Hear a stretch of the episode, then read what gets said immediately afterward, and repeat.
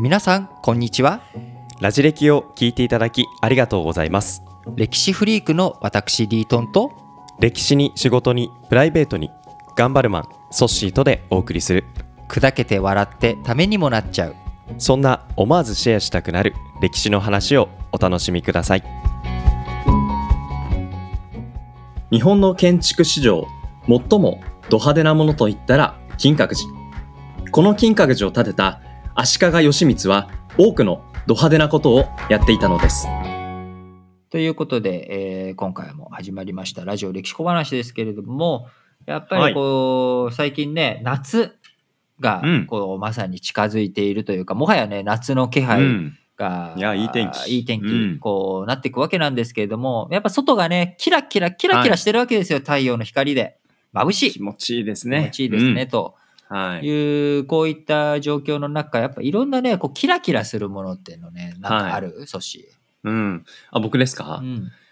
最近だと結構ビデオ会議とかするじゃないですはいはいか。だから、あの、もちろん家の中がね、うんあんまり、あの、きらびやかじゃないので、せめてバーチャル背景だけでも、はい、ベルキラッとサイユ宮殿とか、キラッとこうかなとか、あベルサイユ宮殿とかね、ルーブル美術館ねとか、いいかなと。いいかなと。ね、他にもね、デコ、こう、デコレーションはい。しているね、うん。いろんな車とか、携帯とか、まあ、キラキラしてるものっていうのはいっぱいあるわけですと。で、結構ああいうものを見ると、まあ、スワロフスキーとかじゃないけれども、ガラス細工だったりとか、まあ、今ね、うんソッシーも背景にベルサイユ宮殿とか、あの、ルーブル美術館とか、こう、ちゃんちゃらおかしいものを上げてったわけですけれども、あのね、一番何がキラキラしてっかっていうと、やっぱり我々ジャパニーズとしては金閣寺ですよ。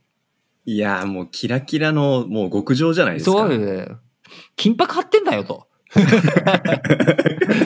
で、あのー 孫のね、はい。金閣寺を建てた孫の、えーはい男は銀閣寺を建てたんだけど、銀閣寺もね、うん最初銀を、銀箔貼ろうと思ったんだけど、はい。お金足りなくてできなかったわけよ。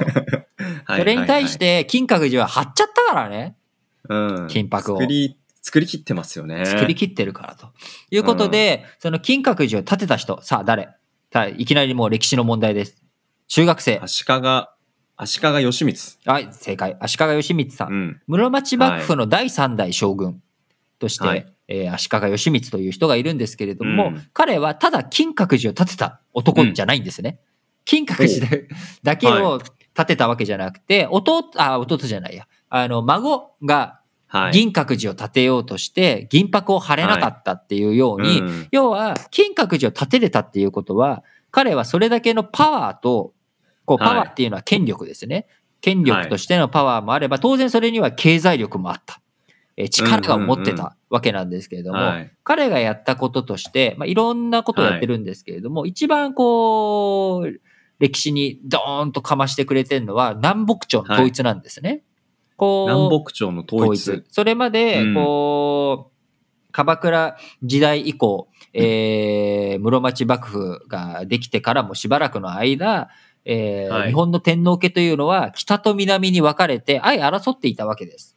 うん。で、南朝北朝と分かれていたところ、これを南北朝を合一させて、えーうん。一つに戻して、えー天皇の位、天皇の地位というものを一つにしていったと。で、日本が長らく戦乱の時代だったものをこう一つに統一していくっていうことをしていくわけなんですが、前回、えー鎌倉時代の後半に経済がこうはい。立ち行かなくなっていったと。いうことを言ったわけなんですけれども、はい。それはやっぱり鎌倉武士とかも含めてみんな農業というもの。これが日本のこう産業の根幹だった。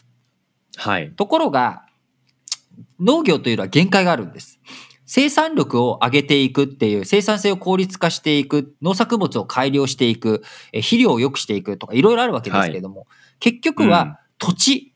開墾していく土地がえ増えなければ新しい土地を増やすっていうことはやっぱ難しいと。で、この島国ジャパンに我々いるわけなので、限界があるわけなんですよ。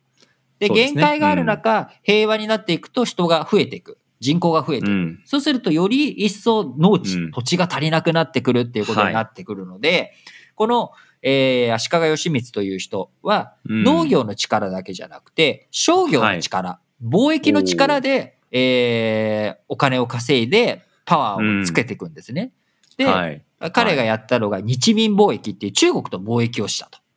うんうんうん。で、こう中国と貿易をしたときに中国は、こう、自分たちのこうカテゴリーの中、自分たちの世界の中に入ってきた人しか、人としかお付き合いしませんよっていうことをしてたから、中国の皇帝の、えー進化、皇帝の部下だっていう立ち位置じゃないとできませんよっていうことだったので、あのーおこう足利義満は日本国王と名乗って、うん。天皇とははい。別の国王ですよっていう、こう中国の皇帝の部下ですよっていうはい。称号をもらって、もらいつつ、うん。貿易をいっぱいやって、それでお金を稼いでいくと。貿易で商業の力だからこの時代の、こう、室町幕府っていうのは、いろんなところから税金を集めていて、うん。農業からだけじゃなく、えーはい。そういった貿易、あるいは、え商人、えーあるいは神社とか、えーお寺とか、そういったところからライセンスとか、こう、そういったところを保護するっていうことで、いろんな、なこう、うん収益を上げていくっていう、こういうことをやっていくわけなんですね。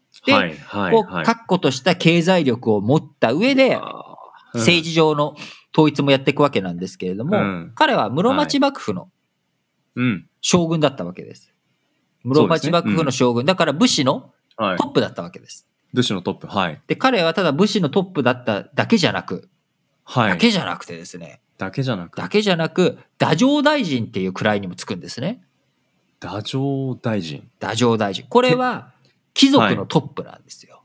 おお。だから、彼は、えー貴族のトップでもあり、武士のトップでもあるという、はいこういった立ち位置になっていくわけです。平清盛っていう人、はい。彼は太政大臣にはなりました。しかし、うん。征夷大将軍、将軍にはなっていないと。武士のトップではなかったと。武士のトップの地位、トップの地位を手に入れてたわけじゃない。とまあ、うんその征夷大将軍という地位が、え価値を持ち始めるのは平清盛の後なので、まあ、あの、はい平清盛は太政大臣、まだ武士っていうところが権力を持つ前段階だったので、まあ、征夷大将軍という地位が、を、まあ、持ってなくても、まあ、おかしくはないんですけれども、うん彼は太政大臣だった。うんでえー源頼朝。彼はは征夷大将軍になって、えー武士の代表者にはなったんだけれども、貴族の位っていう意味では、そんなに高い地位を手に入れてなかった。ということで、うんこの両方の。こう地位を、えー一はい人にして両方つくーついたことがあると。すごいですねハックし、ハックしちゃったわけですよ、はいどっちも。うん。で、彼はすごくやっぱりその権力欲も旺盛なので、あの、いろんなパーティーをするんですよ。はい。で、いろんなパーティーを開いては、そのパーティーに、えー他の人のうんパーティーと日にちをぶつけるんですよ。おお。そうすると、えーまあ、もう完全なマウンティングですよね。俺の方にそれ来るよ、ね。僕、それ僕がパーティーをその開催しようと思ったら、まあ、リートンが僕のパーティー日付に被せるってことですか？そうそうそうそう。で、はいソッシーのパーティーでは誰も行かない。僕のパーティーにみんな来るっていう、はもう完全にソッシーに対するマウンティングみたいなことをやるわけでい。いす。や、すごい、なんか、せ攻め立ててきますね。攻め立ててくると。で、それ特にど、はい誰に対してやってたかっていうと、天皇家に対してそういうマウンティングをしながら、はい。こう、あるいは金閣寺を建ててやったりとか。で、自分の息子を、えーはい皇太子と同じ待遇みたいなことをしたりとかですね。もう、はあ俺がトップなんだっていうことで、こう、マウンティングの雨嵐をやっていくわけなんですけれども、うん。えーそんな彼も突然ね、はいこう、突然死をしちゃって、なんと。こう、急に死んじゃったわけなんですよ。もともと彼は、そういう皇族と並ぶぐらいの地位を持っていて、うんうんうん死んだ後には、大、はい太上天皇、太上天皇。要は上皇、はい。おお。上皇の尊号を、はい。こう、死んだ後3日後にね、朝廷からあげますっていうようなことを言われたんだけれども、、うん。えっ、と、息子とか他のその部下たちが、いやいや、うん。それは、天皇にもなってないじゃないですか、この人っていう、とか、で、そういったことで、えー辞退をして、まあそういったことをやろうとしたっていうこと自体もなかった。ってことになってるんですけど、まあ、それだけこう、やっぱりね、マウンティングの雨嵐というか、へあえ。の、そういったことをやっていくんですね。うんだから、こう、彼は金閣寺を建てただけじゃなく、えーうん商業、貿易からもおお金を集めた。で、うんそういった力も持っている中、えー南北朝の統一、こう、ぶうん二つに分裂していた天皇家を一つにまとめた。で、はい。天武士と貴族っていうのが両方、えーこう、バラバラになっているところ、俺は征夷大将軍うんをやって、征夷大将軍辞めた後に太政大臣になって、えー両方のトップの地位を占めてんだから、みんな俺の言うことを聞けーとなり、はい。天皇家も圧迫し、で、怯えた天皇家が、えー死んだ後の、おー足利義満に対して、こう、うん。太上天皇、上皇の位を、うん。称号を渡そうと。うん。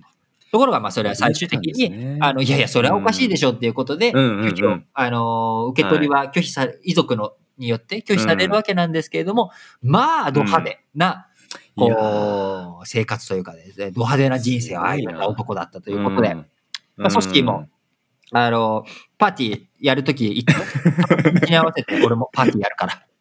いや、リートンだけは誘わない方がね、あの、身のためかなっていいうやいや、気がし誘わないってことはね、僕がその日にはい。パーティーしちゃうってことだから。い やーちょっとここのマウンティングも今後ね、いいものかなと思いますけれども、はい。金閣寺を作っただけではない、まあ、このド派手さをね、あの、足利義満から感じたエピソードだったかなと思います。金閣寺を建立した足利義満。二つに分裂していた天皇家を一つにまとめ、貿易でお金を稼ぎ、征夷大将軍をやったら、太政大臣もやって、武士だけでなく、貴族のトップにもなる。果ては死後に上皇の称号を贈られそうになるなど、ド派手なエピソードにこと欠かしませんでしたね。僕はどこか一つの分野でしっかりと抜きんでられるように愚直に頑張ります。ラジオ歴史小話、お相手はリートンとソッシュでした。